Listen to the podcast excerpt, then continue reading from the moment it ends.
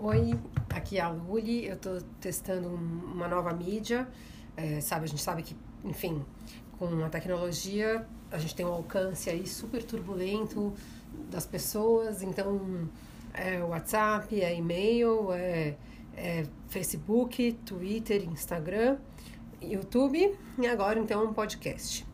Então, é, eu trouxe um convidado aqui para a gente conversar sobre que, que é um simpatizante do universo vegano? Ele não é vegano, ele não tem hábitos veganos, mas ele é um simpatizante, ele gosta de animais, ele contribui com animais, ele só não, não se libertou aí da cultura que é que envolve exploração animal de todo tipo, mas ele não concorda. Embora ainda não tenha é, realizado o processo, ele está sempre conversando com um vegano e refletindo sobre o assunto.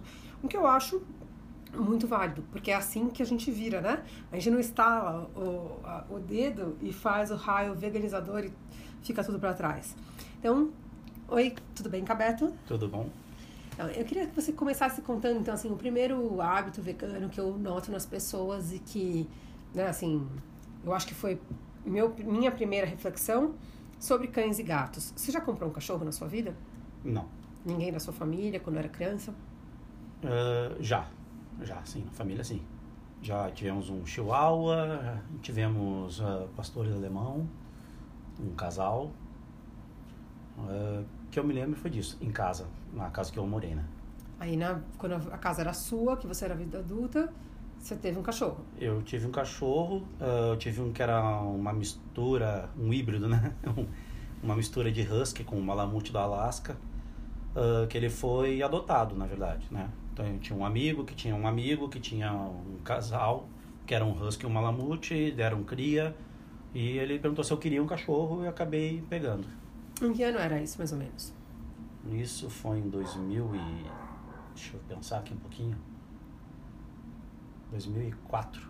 Então esse cachorro chegou para você porque eles acharam legal ter netos, é isso? é, isso. Deve ter sido. Hoje, assim, o que a gente entende, né? Assim, na minha família, a gente, a adoção era um, era um valor familiar, a gente adotava cachorro, mas a gente tirou cria das nossas cadelas, porque era até a indicação do veterinário. Mas hoje a gente sabe que a, a indicação para a saúde da cadela é, é, a castração. E, e assim, que também não tem nada a ver com netos, né? Tipo, são cerca de 7 milhões de abandonados no estado de São Paulo. Então, a gente sabe que para adoção tem uma fila enorme de animais e que não faz sentido a gente ficar fazendo mais animais em casa, ainda mais que, imagina, um, um husky com uma lamute, quantos, quantos, seu, quantos irmãos o seu cachorro tinha? Meu, eu, eu não sei exatamente, não me lembro quantos que tinha. Quando eu peguei ele, tinham sobrado dois, ele mais um. Aí me lembro que ficou, eu fiquei com um e o outro, o irmão dele, ficou com a com o segurança da pet shop onde eu fui buscar ele. Que eles tinham dado banho e uma vacina. E não, e doaram todos sem castrar. O, é, sem castrar. Eu não sei se eles tiraram cria também propositalmente ou se eles cruzaram uh, sem ser intencional, né? Sem a... Porque estavam os dois no mesmo ambiente e de repente a cadela entrou no cio e aconteceu. Isso eu não tenho certeza. Não é, posso dizer. Você vê como assim, a informação é uma coisa que assim, eu fico pensando, né? Como protetor de animais, é, eu luto muito para que a informação chegue nas pessoas. Eu falo isso porque na minha casa o veterinário até outro dia falava que tem que tirar uma cria e porque, assim, é mais seguro e mais saudável tanto para dela quanto para o cão, para o macho e para a fêmea, que sejam castrados. E aí, assim, animais de grande porte. Eu imagino que nessa ninhada, se nasceram 15, é completamente esperado que se nasça 15 filhotes de um husky ou de um mamute.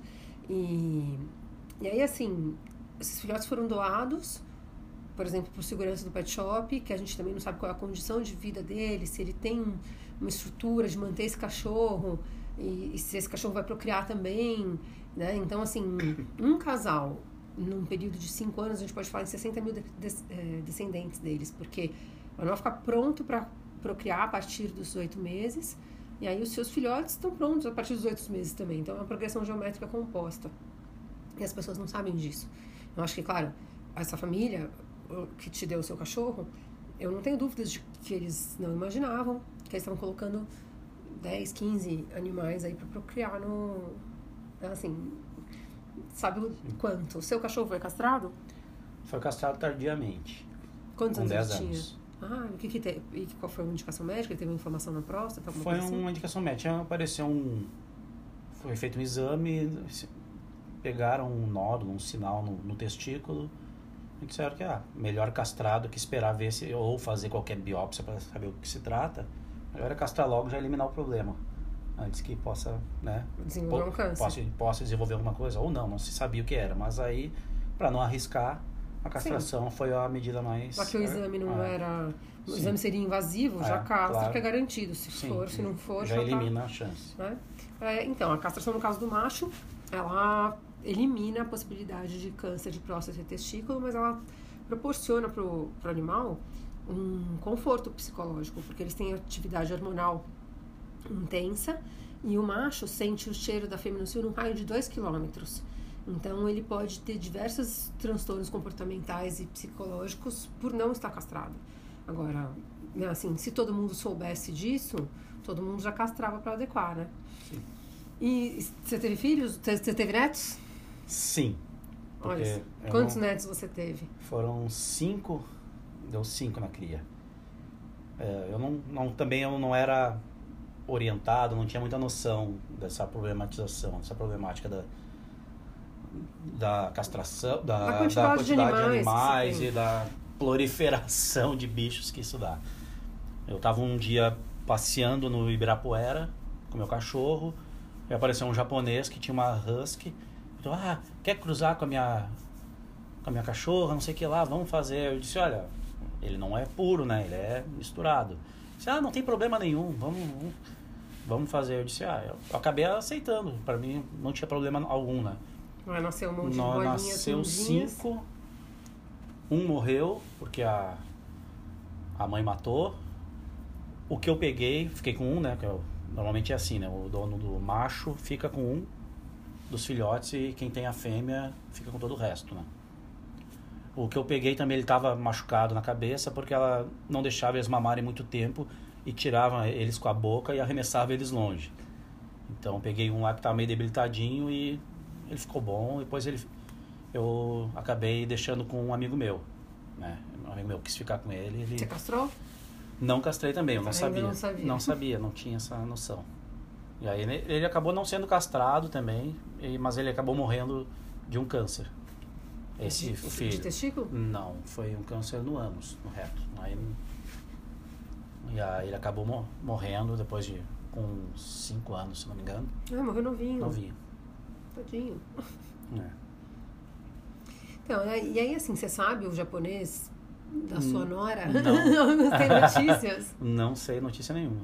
Ah, então, né? Isso é, é ruim, porque, por exemplo, tem uma doença nas fêmeas, além da questão da, do- dos tipos de câncer do, do trato reprodutivo, tem uma doença que chama piometra, que é bem, é, é bem séria, não tem tratamento, a única chance é uma castração de emergência, onde o risco de morte é alto, e que, assim, uma doença silenciosa e que você elimina com a, com a castração, além da questão da, da gravidez psicológica. E eu fico pensando, né, você contando que a mãe matou os filhotes, né? Que não queria mamar.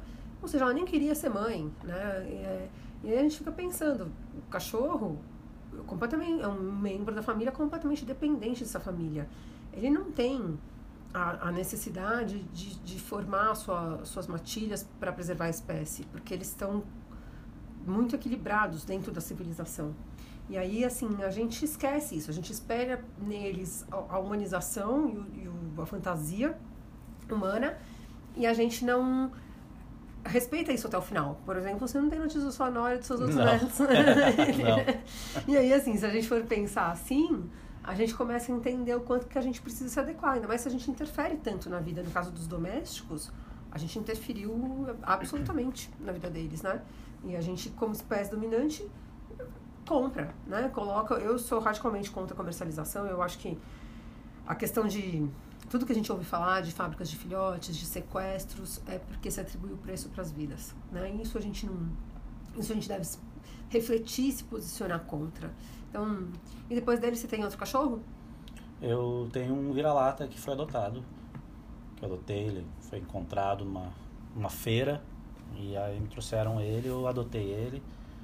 Uh, ele deveria ser um lar temporário, na minha casa, mas aí eu não deixei levar para feira de adoção. então você passou a ter contato com protetores de animais, Sim. porque tem o lar temporário. Explicando para quem não sabe o que, que a gente chama de lar temporário, Sim. é a hospedagem temporária de um animal que precisa. Então, assim, você tem a hospedagem aí, tem gente que chama LT pago, que são hotelzinhos que tem valores reduzidos, mas eu gosto de chamar de hotelzinho porque tem a transação comercial, não estou desmerecendo, porque, claro, as pessoas precisam comer, tem pessoas que fazem essa hospedagem recebendo mas existe rede de voluntários que faz hospedagem de animais em necessidade voluntariamente, arcando com os custos de alimentação, de banho desse animal, sob orientação de um protetor para poder é, encaminhar para a feira de adoção, né? Então, é, e foi isso que você fez, um lar Sim. temporário ou você fez hospedagem paga? Não, foi lá temporário. Eu já tinha feito para um, tinha um chip dog que ficou na minha casa. Eu tinha feito, ele ficou quase dois meses. Mas também eu não, não cobrei Como? nada, eu fiz por. Porque, por exemplo, no segundo você já encalhou, você já não. Você, você pagou a castração também, Paguei. a vacinação? Paguei. O primeiro chegou já castrado, vacinado aqui em casa. Eu só fiquei cuidando dele mesmo. Você fez só hospedagem, só hospedagem com alimentação. com alimentação. E o segundo, eu, quando ele chegou, como ele chegou no dia seguinte da, do resgate, eu acabei levando. Você que arcou. Eu arquei é, com a castração já para resolver esse problema, já quando a gente fala da castração, a vacinação, assim, eu digo, é claro que tudo isso são separações que eu fiz pela minha experiência de protetora. Mas assim, como você pagou a castração, a vacinação, eu diria que você, além do. Bom, eu tô aqui com o Cabeto e a gente estava conversando sobre é, apadrinhamento, adoção, lar temporário e hotelzinho. O que foi? Modo avião.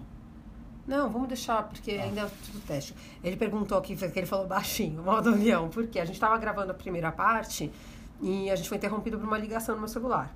Porque eu já sei que nos próximos eu vou deixar no modo avião. Mas é, estamos em fase de teste, embora o conteúdo seja bem relevante e interessante, a gente tá, deixa como tá para ver como é que fica e assim eu vou postar, eu quero avaliação de todo mundo. É isso, estamos aqui no momento informal da um aquecimento do podcast. É, então, o que, que eu estava conversando com ele quando a gente parou?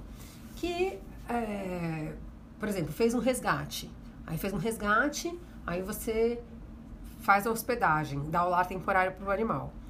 Eu gosto de separar e falar em hotelzinho, mesmo que seja um hotelzinho de valor é, reduzido, porque a hospedagem tem hospedagem de valor cheio, que não é para protetores, mas protetores muitas vezes têm que arcar com um hotelzinho pago, né? E que às, vezes as pessoas falam, ah, lar temporário pago. Eu não gosto de usar o mesmo termo, porque quem dá lar temporário sabe que é um caos. É isso que eu quero conversar com ele, como é que foi a primeira experiência dele do lar temporário, como é que foi a, a segunda não, porque a segunda ele roubou o cachorro, adotou, deixou a protetora falando sozinha, ficou com o cachorro e ele apadrinhou também. Então, assim, no segundo, o segundo foi o que você falou, você pagou a castração, você pagou a vacinação. Então, assim, no segundo você adotou. Você olhou para a cara do cachorro, Falou, estou dando lá temporário, mas estou muito apaixonado, vou apadrinhar. Aí depois sai do apadrinhamento, eu quero adotar. Daqui. Vai assim? É, daqui ele não sai, daqui ninguém me tira. e, então, assim, mas falando do primeiro, o primeiro caso do lar temporário. Você abriu a sua casa para hospedar um cachorro em necessidade. Sim. E aí, assim, você ficou surpreso com o trabalho que você teria de, de tipo de limpeza, de alimentar, de levar para passear? Não muito, porque eu já tinha um outro, né? Já eu já tinha um cachorro grande, peludo e que dava trabalho já. Já sabia mais ou menos o que esperava. A única coisa que eu não sabia muito bem é como que os dois iam se relacionar. Porque o que eu tinha estava velhinho, né? O, o Multi estava velhinho e o, o Chip, né? Que é o Chip Dog, que chegou depois, ele era um cachorro muito jovem, né? Tinha o quê? Um ano, um ano e meio. Não sei exatamente a idade dele. Né? E aí Fiquei, é, a questão é que ele era muito ativo, muito loucão, e o. Destruiu coisa e o meu cachorro. Casa? Destruiu pouco. Na chegada, destruiu um pouquinho. Tive sorte. Você, você teve alguma sensação quando você deu esse lar temporário, com um cachorro de grande porte Sim. e um filhote, né? Uhum. É, você se arrependeu de, de, falar assim, nossa, entrei na roubada, ah, fui ajudar me ferrei? Teve, pode falar abertamente, até porque quem dá lar temporário tem que saber o que espera, né? Sim. Uh, quando, eu, quando eu peguei, não. Disse, ok, fica aqui uns dias, depois vai pra feirinha, é um cachorro de raça, vai ser adotado logo. Mas ele não foi adotado logo, ele ficou dois meses aqui em casa. Por que, que ele não foi Então, adotado logo? É, eu não sei, eu acho que porque é um cachorro que demanda muito trabalho. É um cachorro que tem um pelo ah, eu trabalhoso, vou ter que discordar de você. Eu vou falar Ah. por que que ele não foi adotado logo. Que é acontece, muito grande. Não, acontece com muitos cachorros de raça. A gente olha, ah, vai ser adotado logo. Qualquer cachorro de raça é um post, 15 candidatos para adoção. Sempre. Esse é o problema. Por isso que eles não são adotados logo. Nesses 15 candidatos que se candidatam atrás de um cachorro de raça, para você ter uma ideia do que é o, o problema cultural da relação pessoas e animais e você tratar animais como um produto. O de raça são os que são vendidos, é o status, é o objeto do desejo de muitas pessoas. E aí, quando vem esse candidato à adoção, que não tem a consciência do que é a guarda de um animal, ele não passa na entrevista. Então é por isso que ele não foi adotado tão rapidamente. E todo mundo, a gente sempre imagina, sabe com, com que tipo de cachorro fica pior? O York, o Maltês, o Chihuahua, o Shih Tzu, os cachorrinhos que são mais da moda ainda. O cachorro, o Spitz. Quanto mais da moda o cachorro, mais difícil de você encontrar o adotante adequado. Porque o adotante que não tem a consciência do que é a guarda de um animal, eles são os primeiros que aparecem que eles querem ter o cachorro, não é que eles querem ter a tutela do cachorro, ter a guarda do cachorro, eles querem ter o cachorro, possuir o cachorro Teu sem pagar. ter o cachorro, né? Não, e sem pagar. É. Eles não querem, tipo, é um jeito que eles encontram de ter o objeto do desejo deles sem pagar. Então, é, os protetores de animais têm muito mais trabalho quando é um cachorro de raça. Mas voltando ao chip. Então, o chip, você achando que ia ser uma semana e o bicho aqui dois meses É, comendo ficou sua dois casa. meses. É, ele destruiu um pouquinho. Ah, mas não muito. O, o maior problema foi o, a socialização com o meu outro cachorro. Com o velhinho. Com o velhinho. Porque queria brincar, não, não deu briga, não deu nada desse tipo. Só que ele era muito ativo e o velhinho queria descansar. O velhinho tava com o saco cheio de um, de um pivete pulando em cima dele, mordendo as canelas dele. Então, o meu velhinho, ele meio que se isolou um pouquinho, foi para um canto e ficou. É, bem se isolou. É, aí ficou um pouquinho triste. No final ele já estava mais, a- né, se adequou um pouco mais a, a ter aquele visitante indesejado em casa. ele acabou melhorando, né, um pouquinho o convívio dos dois. Mas aí em seguida apareceu o adotante, que foi uma, uma adoção, aliás, muito legal. Ele foi, foi morar na praia, né? Numa casa com quintal, com gramado, tudo. Então foi super legal. É, Tô com saudade dele até hoje, mas ele foi. vai visitar. é, quem sabe? Vai visitar, é só combinar, né? É. Você tem o contato do adotante? Sim, sim, tem contato. A protetora que, Ah. é, que te auxiliou, né? Que, que escolheu esse Sim, adotante? sim. É uma pessoa que fez termo? Fez termo, fez a entrevista, chamou aqui, a- conheceu a família, todos que iam lidar com eles, mãe, pai, filha. Foi, foi bem. Foi ah, doado castrado, Foi vacinado? castrado, vacinado. Teve uma como- conversa sobre um chip dog e todas as despesas enlouquecidas? Sim, sim. Como é cuidar de um cachorro daquele porte, com aquele tipo de pelagem. Inclusive, eles já, tinham, já haviam tido chip dogs antes, um chip dog antes do chip, né? Então já conheciam, sabiam bem como é, encrenca. é, sabiam como que, que era o esquema. Ah, é legal. Essa, isso é super importante, né? Porque, imagina, o chip dog é... Pra quem não sabe quem é o chip dog, é a Priscila da TV Colosso, né? O Digby, do maior cão do mundo. então, assim, é um cachorro dócil, é um cachorro peludíssimo e enorme. Então, assim, é um cachorro que demanda muito cuidado com a pelagem. Não é, É. um cachorro qualquer. E por causa disso, muito caro. Né? Então, Se não tem condições financeiras, não tem como É. manter. é um cachorro aí que sua despesa pra ele, assim, o banho vai custar 250 reais, porque é um cachorro de porte grande e, e- e peludo, como Sim. um maltês, né? É, e aí, assim, os cuidados, né, com, com o dermatológico, então a ração, tem que ser uma ração hipoalergênica, tem que ser os produtos que passa no pelo. Então, assim, é um cachorro que realmente não é para quem não tem dinheiro. E aí a gente até fica pensando, assim, né? Eu como protetora, é, a simplicidade da vida e como ela pode acontecer de uma maneira simples.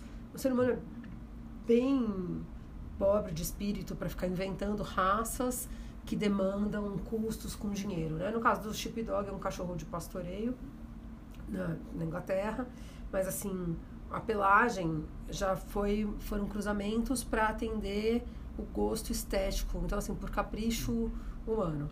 Trazer essa raça para cá não faz o menor sentido, né, no, no, no Brasil. Então, é difícil. Eu sou bem contra, por exemplo, essa coisa das raças, raças como o Terra Nova, o Malamute da Alaska, Sim. o Husky, o, o Terra Nova, são cachorros, cães, né, da, da neve, e eles extremo. sofrem aqui, e aí, assim, as 500 mil adequações que tem que ser feitas para poder manter um animal desse bem, né? Então, são coisas que, sei lá, eu fico pensando como a gente vai reparar esse erro, né? Mas voltando à sua experiência com o chip, quando você entregou ele para adoção, você ficou com saudades? Você ficou... Sim, claro, dois meses ele aqui em casa, cuidando todo dia daquele vagabundo. era muito legal, muito divertido. Ele era... Mas tem uma coisa muito interessante da história do, do Chip, né? Porque como que ele foi resgatado? Ele foi comprado com pedigree e tudo, por uma família, alguém, que, por motivo sabe-se lá qual, entregou ele para a pessoa que fazia faxina na casa da pessoa. né? Então eles tinham comprado o chip dog e de repente decidiram que não queriam mais. Entregaram para a empregada, a empregada levou para casa, na favela, na comunidade, né? e aí o que aconteceu? Ele ficava preso. Essa pessoa que cuidava dele, que era empregada dessa família, tinha uma pessoa que fazia trabalhos para ela na casa dela. E ela entregou para essa pessoa. Então ele foi entregado para a faxineira da faxineira. E ficava amarrado na frente do barraco, ah, sei lá, se com um pote d'água, em que situação, mas ficava preso o dia inteiro.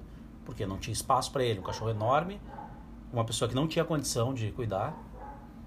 Então, que aconteceu? A pessoa comprou Essa e olha onde ele acabou. É, isso é muito sério, né? Foi um A dá- abandono premeditado e Isso é sei lá. comum, na verdade, né? A classe média, a classe rica compra, aí depois não quer mais o cachorro por qualquer motivo, doa para seus empregados. E assim, sem nem fazer a conta de que seu empregado talvez ganhe mil reais por mês e o cachorro custa mil reais por mês, que quer se livrar do cachorro com a consciência tranquila, só porque o empregado trata bem. Aí o empregado entra em contato com alguém da proteção animal de me ajuda a adotar esse cachorro. Porque a pessoa fica constrangida, né? E, e aí, às vezes, quando você posta sobre um animal de raça que você resgatou na favela, onde a gente fala que foi roubado, eu falo, não foi roubado. A pessoa descartou ele com os funcionários dele. E a pessoa que pegou de boa vontade para não deixar o, É, não o deixar bicho, animal- a Deus é, dará. Exatamente. Eu, eu já peguei muitos casos assim, muitos casos assim. Mas aí, assim, te perguntando sobre o emocional, porque eu- todos os meus animais que eu entrego para adoção, ai, eu tenho um envolvimento para mim, tem um custo tão grande, eu fico de coração. Ao mesmo tempo que eu fico muito feliz porque eles vão para casa deles definitivo, eu fico de coração partido, sabe? Morrendo de saudades. Eu queria Sim. saber como é que foi para você essa experiência pessoal, porque quando eu comecei a fazer isso, eu não sabia que ia ser tão enriquecedor, sabe? Sim. E aí eu queria saber como é que foi pra você. Você sentiu ciúmes? Como é que foi? Não, não sei se eu cheguei a sentir ciúmes, mas é dá aquela saudade, né? A gente se apega, né? E preocupação? cuidando. De tipo, será Preocupação, que será que vai bem? ser bem? Será que, que as pessoas vão, sei lá, adotaram e vão deixar ele de escanteio lá no canto, num lugar fechado? Não sei. Como ele tinha um lugar aberto, tinha outro cachorrinho lá também para fazer companhia, fiquei mais tranquilo. Mas é, né? A gente Ah, tem mas, mas dá uma, uma- um nó no coração. A gente acha que, Ah. que pode, sei lá. O compromisso que é estabelecido entre quem acolhe, né? Assim, quem resgata, acolhe, recupera, e esse animal que, que recebeu esse cuidado, é um compromisso muito íntimo, muito profundo de, de amor, de que tudo vai dar certo daqui pra frente. E aí delegar para um desconhecido não é fácil, né? É. É uma coisa assim. Eu acho uma experiência é, pessoal muito rica, muito rica. Eu mudei muito por causa disso, né? Eu fico pensando no exercício da humildade, é, de reconhecer que eu não posso, não posso ter todos, não posso cuidar de todos, não vou resolver o problema de todos. Eu tenho que confiar em outra pessoa para fazer isso. Então, assim, sempre me deu muita, muita reflexão, uma atividade de muita reflexão. E aí, assim, você continua fazendo lar temporário?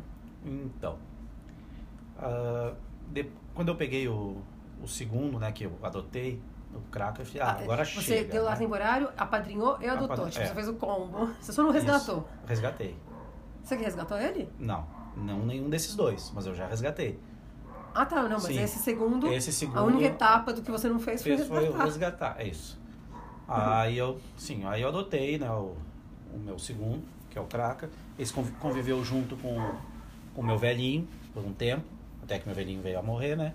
porque estava velhinho, eles fazem isso com a gente. Com quantos eles anos? morrem com quase 15. Né? Então, é, eles se davam bem. É claro que o que eu adotei é. Ele era muito. Ele é, né? Muito loucão, é bem agitado, hiperativo. Também deu uma estressada no velhinho, mas no final das contas ele era menor, então era menos. Sei lá, menos invasiva a ação dele com o meu cachorro. Aí, bom, mas aí nesse tempo eu tava com os dois em casa e disse, não, agora lar temporário eu vou dar um tempo, né? Senão. Até porque o velho. Até porque o velho precisa descanso. Sim. né? Mas aí, como ele morreu, fiquei um tempo só com. Fiquei triste demais, também não queria pegar mais nenhum outro, nem, nem fazer nada. Fiquei por um tempo só com o meu adotado. Até que um dia, a protetora que tinha me trazido os outros me aparece com uma que ela resgatou no restaurante. Olha o que eu achei aqui, pelo amor de Deus. Fica com ela um dia, dois. Eu disse, tá, mas amanhã tu vem buscar. Aí ela veio e ficou, ela super Então você não doce. ia, você não é. ia dar temporário pra ela. Essa foi só, É, tipo. é, vou, vou te, vou te dar uma forcinha. Não, Ah, mas não vou, ficar, não vou É. fazer hospedagem. É, mas ela chegou, eu comprei ração também. Não... Ah, depois que porque, eu já não cachorro, sabe, porque eu já não sabia mais. Eu, eu sa- sabe, no momento que tu aceita ficar, tem que estar disposto a dar o lar temporário. Sim. Tá ao Né? final do processo. É, porque às vezes a pessoa que larga com você vai te convencer a ficar com ele pro cachorro também não ficar de, pulando de casa em casa, que também não é legal pro cachorro. Né? Achar que tá num lugar legal, é, põe te muda, vai para outro, vai para outro. É um estresse, acho que desnecessário. Bom, ela fi- ficou aqui, não deu uma semana, deu dois dias a gente localizou os donos, ela havia escapado. Tão gostoso, né? É. Foi legal devolver, É, é. muito legal. Mas ela não era castrada. Devolveu sem castrar? Não. Ah, o que a gente fez foi combinamos no veterinário, ah, te ajudou na castração, no custo da castração. A veterinária, como era um resgate, por mais que seja de um fujão, a pessoa não tinha muitas condições de castrar também. Aí a gente conseguiu um desconto por ser uma, né, Uma boa, uma, ação filantrópica. uma ação filantrópica e a gente combinou com a, com a dona de onde ele fugiu, que ela, ela fugiu porque ela escapou, a coleira arrebentou quando ela estava num passeio e ela saiu correndo e a dona não conseguiu mais alcançar. Quanto tempo ela ficou desaparecida da casa da dona? Ficou uma semana, né? Ficou uma semana desaparecida, mas depois que a gente encontrou, a gente postou a rede de protetores e, e malucos por animais deu uma uma boa distribuída e a gente acabou encontrando em dois dias, acho, né? Dois, três dias. A gente encontrou os, a casa dela. A gente, bom, enfim, aí a gente levou no veterinário. veterinário a condição era, tá, ok, então você pega ela, mas já pode chegar antes da cirurgia, mas ela vai- pra cirurgia e você leva pra casa e cuida. Que Você é recupera lá você recupera você. na própria casa. E aí foi isso que aconteceu. E aí foi muito legal, porque chegou a. Era mãe e filha que foram buscar. E a, e a cachorra era tipo o xodó da filhinha, né? Tinha 11 anos, né? Se eu não me engano. Então, é, foi aquela Ah, choradeira, vocês entenderem, foi Ele aquela. veio perguntando pra mim, falando, né? Porque a protetora que fez isso fui eu, tá? Só pra... fui eu, Eu que- não quis dar nome aos bois, Ah, mas. que a gente vai publicar. Nem todo mundo vai saber quem eu sou e tal. e porque eu tenho que te perguntar o que aconteceu pra você contar. Mas... Então, a protetora que enfiou a cachorra que fui eu. E a gente É. entregou a cachorra castrada. E foi super legal. Foi super mesmo. legal. O retorno para os donos foi, foi emocionante. a- Foi um chororô danado, aquela coisa. Mas foi bem legal. E, e aí, depois disso? Depois disso, teve um dia que eu mesmo estava na rua, fui almoçar na volta do restaurante. Tô a duas quadras da minha casa. Tô caminhando, de repente na esquina eu vejo uma molecada sentada na guia e uma cachorrinha de pequeno porte, parecia vira-lata, parecia um salsichinha, magra, pele e osso, completamente cega, caminhando ali entre os moleques. Eu perguntei, ah, é de vocês, eram deles, né? Responderam, não, ela veio seguindo a gente da outra esquina até aqui. Aí eu olhei o cachorro naquele estado deplorável disse, ah, não, não aguentei, peguei. É, Acabei trazendo para casa, né? Aí a gente examinou, a gente viu que ela já era castrada, mas ela estava é, subnutrida, estava desidratada. desidratada. Aí demos comida, água. Em uma semana ela mudou completamente o aspecto. Veterinário. Veterinário, tudo. É, no primeiro dia já levamos direto no veterinário para fazer o exame. Vimos que ela estava super bem de saúde, uh, apenas né, desnutrição a desnutrição, porque estava. Desidratação na rua. Ah, é, acho que devia estar um mês na, na rua, andando sozinha por aí. Milagrosamente não foi atropelada nem nada, porque era completamente cega. E a gente não achou os donos. Eu não também, eu é. também tava. Não encontramos os donos. E aí, achamos uns Achamos- bem maravilhosos. Sim, sim, que já eram pessoas que já Experientes, com com resgate, com com adoção, adoção, tudo. Bem conscientes. E eles ah, super na causa de adotar idosinhos. Então foi foi Uma pra um- gracinha o casal. Foi para um lugar bem Muito legal. legal. Muito legal. E, e, bom, aí tudo bem, essa é a sua parte com cachorro e gato. Agora você é gaúcho, né? Sim, E aí, sobre o consumo de carne? eu adoro carne. São- Mas e aí, você acha justo criar confinado pra matar, sem chance de fuga, defesa, escortejar? Eu acho que Todo mundo os, fingir que isso não é assim? eu acho que os meios de criação, coisas são muito cruéis, eu acho hoje em dia. Tem alguns que são mais humanos, mas acho que tem acho que a criação em larga escala Como que vai tem ser uma- humano criar pra matar? Sei, pelo menos o bicho tem uma vida solta, livre, vive Enquanto uma não- vida enquanto não Mas morre. assim, é, Ah, agora, aquele confinamento eu acho bem cruel mesmo. Aquele- Na verdade, assim, o que eu acho sobre o consumo, né? Se a gente pensa do consumo de carne quando era caça para sobreviver, porque era de vez em quando, e quando tinha, era dividido com a tribo inteira, né? Se organizava em tribos. É, Até essa página, a gente está falando de, de violência. Quando a gente cria, quando a gente confina, cria para matar, cria manso, faz cruzamento, porque o boi foram cruzamentos a partir de búfalos para serem animais mansos. Puta, a gente começou a fazer coisa feia, entendeu? Não é, não é ético a gente a gente criar confinado para matar, amansar, criar o, animais é, e ainda mudar nossa genética, manipular para a gente chegar nisso. Isso é um passo de quando a gente piora. Porque aí, tá aí é só a violência, tá lá na, na selva e, e capturou e comeu é a violência. Quando a gente faz isso, a gente começou com a crueldade.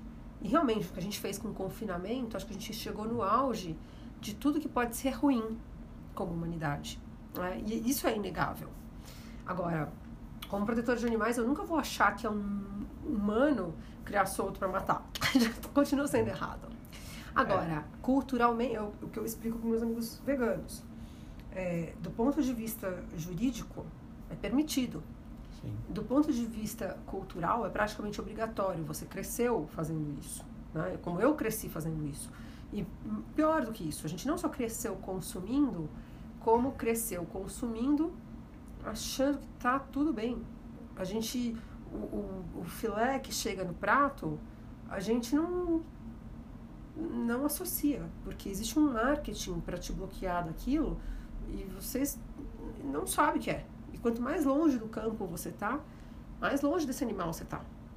Então, são coisas que eu entendo a, a problemática cultural que existe em torno disso. Mas, por exemplo, você, que é gaúcho, que é vítima dessa cultura, quer dizer, na verdade, a pior vítima dessa cultura são os animais mesmo, mas eu acho que muitas pessoas como você, que tenta trazer uma reflexão ética, até se libertar desse processo, de- de- dessa cultura, tem muito. Mas o que, que você faz hoje, assim, pra, como um pedido de desculpas, para tentar reparar? Você Bom. sabe que é errado. É, sei. É, é bem complicado, assim. ó. A relação com a carne é, é algo que, assim, que é, é difícil se, se desvencilhar, né? Não é só o paladar, a gente acaba sentindo uma... Eu acabo sentindo uma necessidade de comer carne, né? Eu, mas eu tô... Eu diminui meus hábitos, né? Eu tô fazendo a segunda sem carne, né? Eu acabo... As segundas-feiras eu não tenho comido. Aliás, vários dias da semana eu não como, no fim das contas, mas Eu reduzi bastante. Mas de vez em quando eu não resisto. Eu vou, Ah, eu vou lá e é vou um ato comer uma... social, né? Você Mas tem aí eu quero... que comem, é, família sim, que come. E é, não tem como eu fugir totalmente disso. Você, ó, você, go- você já gosta. Gosto. Você já quer. Aí você já está habituado, que provavelmente do jeito que tem processo químico na, na carne, deve ser mais do que um hábito. Deve rolar uns ingredientes Viciantes? não no sei. negócio. Não é sei capaz. se é isso. Então, assim, é bem capaz. Né? Não sei, quando a gente pensa no sistema como ele é, não é impossível. E aí, você tem os seus amigos, a sua família te chamando toda hora para consumir, mas se você faz a segunda sem carne, é, é um, eu acho que é uma porta de entrada, pelo menos para o reconhecimento, né?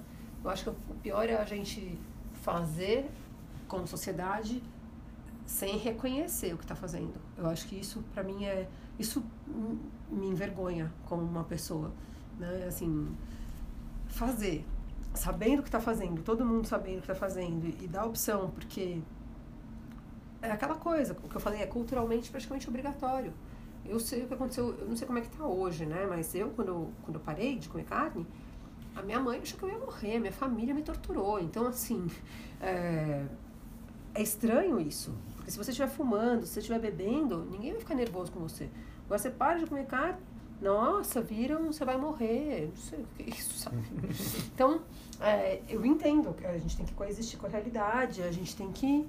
Mas pra mim, como, como vegana, eu olho as pessoas fazendo segunda sem carne e eu fico bem otimista. Você chegou a passar a segunda sem carne pra algum amigo seu? Ah, não, Por quê? não sei. Eu faço, vou fazendo. Você enquanto. gosta de fazer? Eu faço por uma. Acho mais por isso, uma reflexão. Não sei se eu gosto de fazer. Eu tô fazendo porque eu acho que, que vale a pena ter essa, é justo. essa- é, ter esse pequeno ato, assim. Não, não vou passar fome, não vou. Eu Não, gosto, não. de, eu gosto de pratos que não tem carne.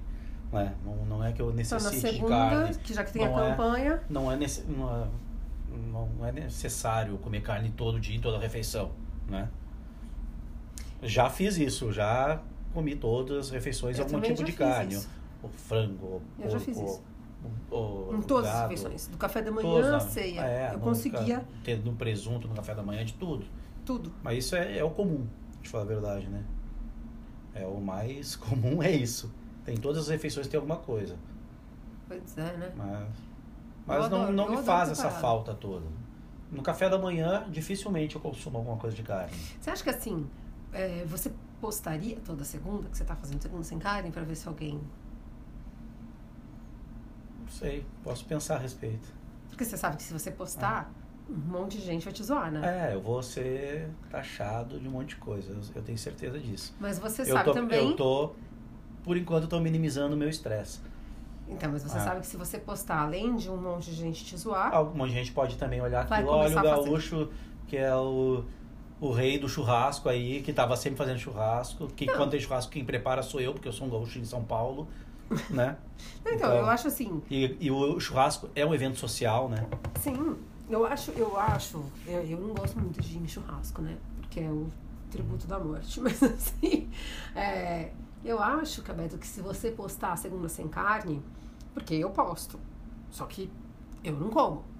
E, mas eu acho que pessoas que comem e que ainda não veem na sua perspectiva parar de comer, se elas começam a fazer a segunda sem carne e postar sobre isso, vai ser de grande ajuda para os animais. Porque pensa assim, se você conseguir sete pessoas segundando junto com você, é como se você tivesse parado de sobre o volume de consumo. Olha o que você fez pelo planeta. Olha quantos animais você tirou da, da linha de produção. Porque se a gente diminui o consumo, a gente diminui essa aberração que é a produção em escala industrial. E a gente faz coisas pelo planeta, já que a pecuária está destruindo tudo. Né? Está destruindo. O incêndio da Austrália é culpa da pecuária. E é verdade, eu não estou exagerando. Não sou a vegana louca. Né? Então, assim, é, pensa, olha que legal, se você postar. Tô falando isso porque eu já falei tudo que eu posso para as pessoas que eu conheço. Mas tudo bem que eu continuo falando, porque sempre tem uma pessoa nova que chega, né? Sim. Mas, poxa, Cabeto, foram tantas pessoas que me agradeceram sobre ter falado de segunda sem carne. Então, eu acho que se você postar a primeira vez, vai ter gente te zoando, vai falar que agora virou vegano, vai te apavorar. E você fala, eu não virei, eu tô reduzindo o consumo, faz segunda sem carne você também. tipo, põe os links de algumas informações. Você vai ver, é, depois de um tempo, assim, eu acho que eu passei, são oito anos já, né, que eu virei. E aí, quando eu virei, eu fiquei fazendo segunda sem, fazendo posts, fazendo marketing da segunda sem carne toda segunda um tempão. Deu uns três anos, mais ou menos, depois, eu tava ainda ouvindo um monte de amigo meu me agradecendo. É, gente que virou e gente que não virou. Gente que tava só na segunda e gente que, que, que parou de comer. Muita gente me agradeceu. Porque acho que é uma coisa. Foi admitir o erro como humanidade e, e, fazer um movimento que seja. Faz toda a diferença do mundo. Sabe? Assim, eu acho que a linha, além do, do da desintoxicação do, do, do corpo, é uma desintoxicação de saber que tá errado, entendeu? Eu, de tipo, eu, tô, eu reconheci o erro e eu tô participando menos. Eu tô dando uma trégua na segunda-feira e tô fazendo as pessoas não. tô contando para as pessoas, né? De tipo, é segunda, é só segunda sem carne. Não tô, tipo, tô falando muito, né? O animal. animal ah. não, porque os animais são maravilhosos. Energúmeno. não, tô falando, não tô pedindo muito energúmeno, é só pra você não comer carne na segunda, né? Tipo, relaxa. E você podia fazer, né? Vamos ver, vou pensar a respeito. Vai fazer um post e nunca mais vai querer falar comigo depois é disso. Vamos ver o que vai virar o inferno na minha vida. Não, mas vai ser um inferno, mas ao mesmo tempo é, você vai ver, sim. vai vir gente te agradecer. Sabe qual é, acho que o maior, a maior desculpa que eu vou ouvir das pessoas que dizem, não, não vou fazer isso daí. É tipo assim, ah, o que, que adianta eu parar se, todo, se o mundo inteiro come? Então ninguém... Eu, eu acho que é, talvez é a mesma raciocínio daquele que joga o papel no chão e diz que não vai parar de jogar. É. Porque, ah, porque uma pessoa que, que difícil eu faço. E tem muita gente que pensa assim, né? E faz toda a diferença. Ah, sim, hum. faz diferença. Você tem que fazer, né? Cada um tem que fazer a sua parte, na verdade. Não, se você pensar, ó, a semana tem sete dias. Um dia por semana é 15% mais ou menos. Deve ser isso. Né? Se você não comer um dia por semana, do café da manhã até a ceia, você está reduzindo seu consumo em 15%. 15% da produção em escala industrial significa o quê? Para o planeta, para os animais. É muito. É. é muito. Então, assim, no seu caso, que você falou, não, já ampliei, eu reduzi bastante. Eu sei quanto você reduziu, porque, né, tipo, é isso, a gente está simulando, eu não sei as coisas sobre você para gente poder fazer, pra poder fazer perguntas. Mas, assim, eu tenho certeza que se você fizer seus exames, é que você não fez seus exames, se você tivesse feito seus exames um ano atrás e agora, uhum. você ia ver avanços importantes na sua saúde também. Então, é, a Segunda Sem Carne tem lá um slogan que é pelas pessoas, pelos animais e pelo planeta. E, e é verdade isso. Né? Tipo, eu comecei não comer por, pelos animais, mas quando o resultado que eu tive no meu corpo, na minha saúde, foram tão incríveis que eu não tenho coragem de falar que a motivação foram só os animais. Eu tive uma motivação real em mim mesma. Então, eu, eu realmente indico. Acho que as pessoas deveriam considerar assim, ah, mas eu não como carne todo dia. Tá bom, faz segunda sem carne pelo movimento de egrégora, pela campanha, pelo fortalecimento, porque é de propósito, né? Assim, seria de uhum. propósito pensar nisso. Acordar de manhã e falar que tá na segunda sem carne é, é um ato de reflexão, não só de redução do, do consumo. E, e aí depois os outros dias reduz o máximo que você puder, tipo, vai tirando, tira de uma... Não, assim, foi o que você falou. Existe tanta coisa gostosa que não tem carne. Então, assim, se você está pensando nisso o tempo todo, pense que você pode escolher outra coisa. Não é? Você pode escolher uma salada incrível. Você pode escolher um quibe de abóbora. Você pode... Eu falo isso porque também, quando eu comecei a, a né, assim, a, a, não comer, eu, eu tive um choque de tipo, o que, que eu vou comer agora? É só arroz e feijão? E aí, de repente, você começa a explorar diversos é, diversas ervas e raízes e pimentas e compor gosto em tudo. Então, tipo, dá para sobreviver e bem. Na verdade, eu como melhor hoje, tanto que eu tô mais gordinho hoje.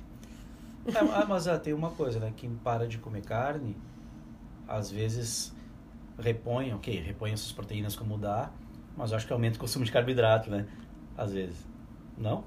Ah, não sei. É porque o carboidrato é o que está disponível para comer na é, rua. Sim, né? Então, é, assim. Exato. É, é, realmente, se a gente pensar no que está. Não sei. E como o sabor é carboidrato e sódio, essas coisas. É, eu sempre brinco. E fritura. O sabor é fri... não é a carne. O é sabor fritura, é gordura trans, sódio, sódio, carboidrato. é isso, batata frita Isso é que, vegana. isso que atiça o paladar, né? Sim, então assim, a gente não precisa de sangue pelo sabor. A gente, É, a gente precisa vê- de gordura trans com A sódio. gente vê um monte de gente postando umas coisas que é, sei lá, fazendo um meme, zoando com alguém que se diz ah, vegetariano ou vegano. E a pessoa é meio gordinha, dizendo, ah, olha aí, não sei o que lá, quanto que come de alface pra ficar gordinho. Não, não é. Tem muitas outra coisa, outras coisas que engordam que são Batata vegetarianos frita, e veganos. pão. Batata frita, pão, fritura. Coxinha. ah, coxi- é, coxinha vegana. Mas assim, se você quiser ser um paquiderme vegano, você vai ser. Não tem? Você É? consegue. você pode comer, encher a cara de paçoca, veja bem. É. Açúcar, né? Tá aí. Também. Açúcar é vegano. Açúcar é vegano. É. Muita coisa. Muita coisa que faz mal pra saúde é vegana. Fica tranquilo, você consegue ser doente. Você consegue comer vegano. tranqueira sendo vegano, né? Consegue. Então tá bom, muito obrigada por você ser o meu, meu piloto. Meu, meu piloto não, meu. Eu fui a pilota, você foi o meu minha cobaia. Eu tô muito feliz, eu acho que ficou bom. Eu vou olhar e vou publicar. Eu só tenho a te agradecer. Obrigada, viu? De nada. Disponha. Tchau. Tchau.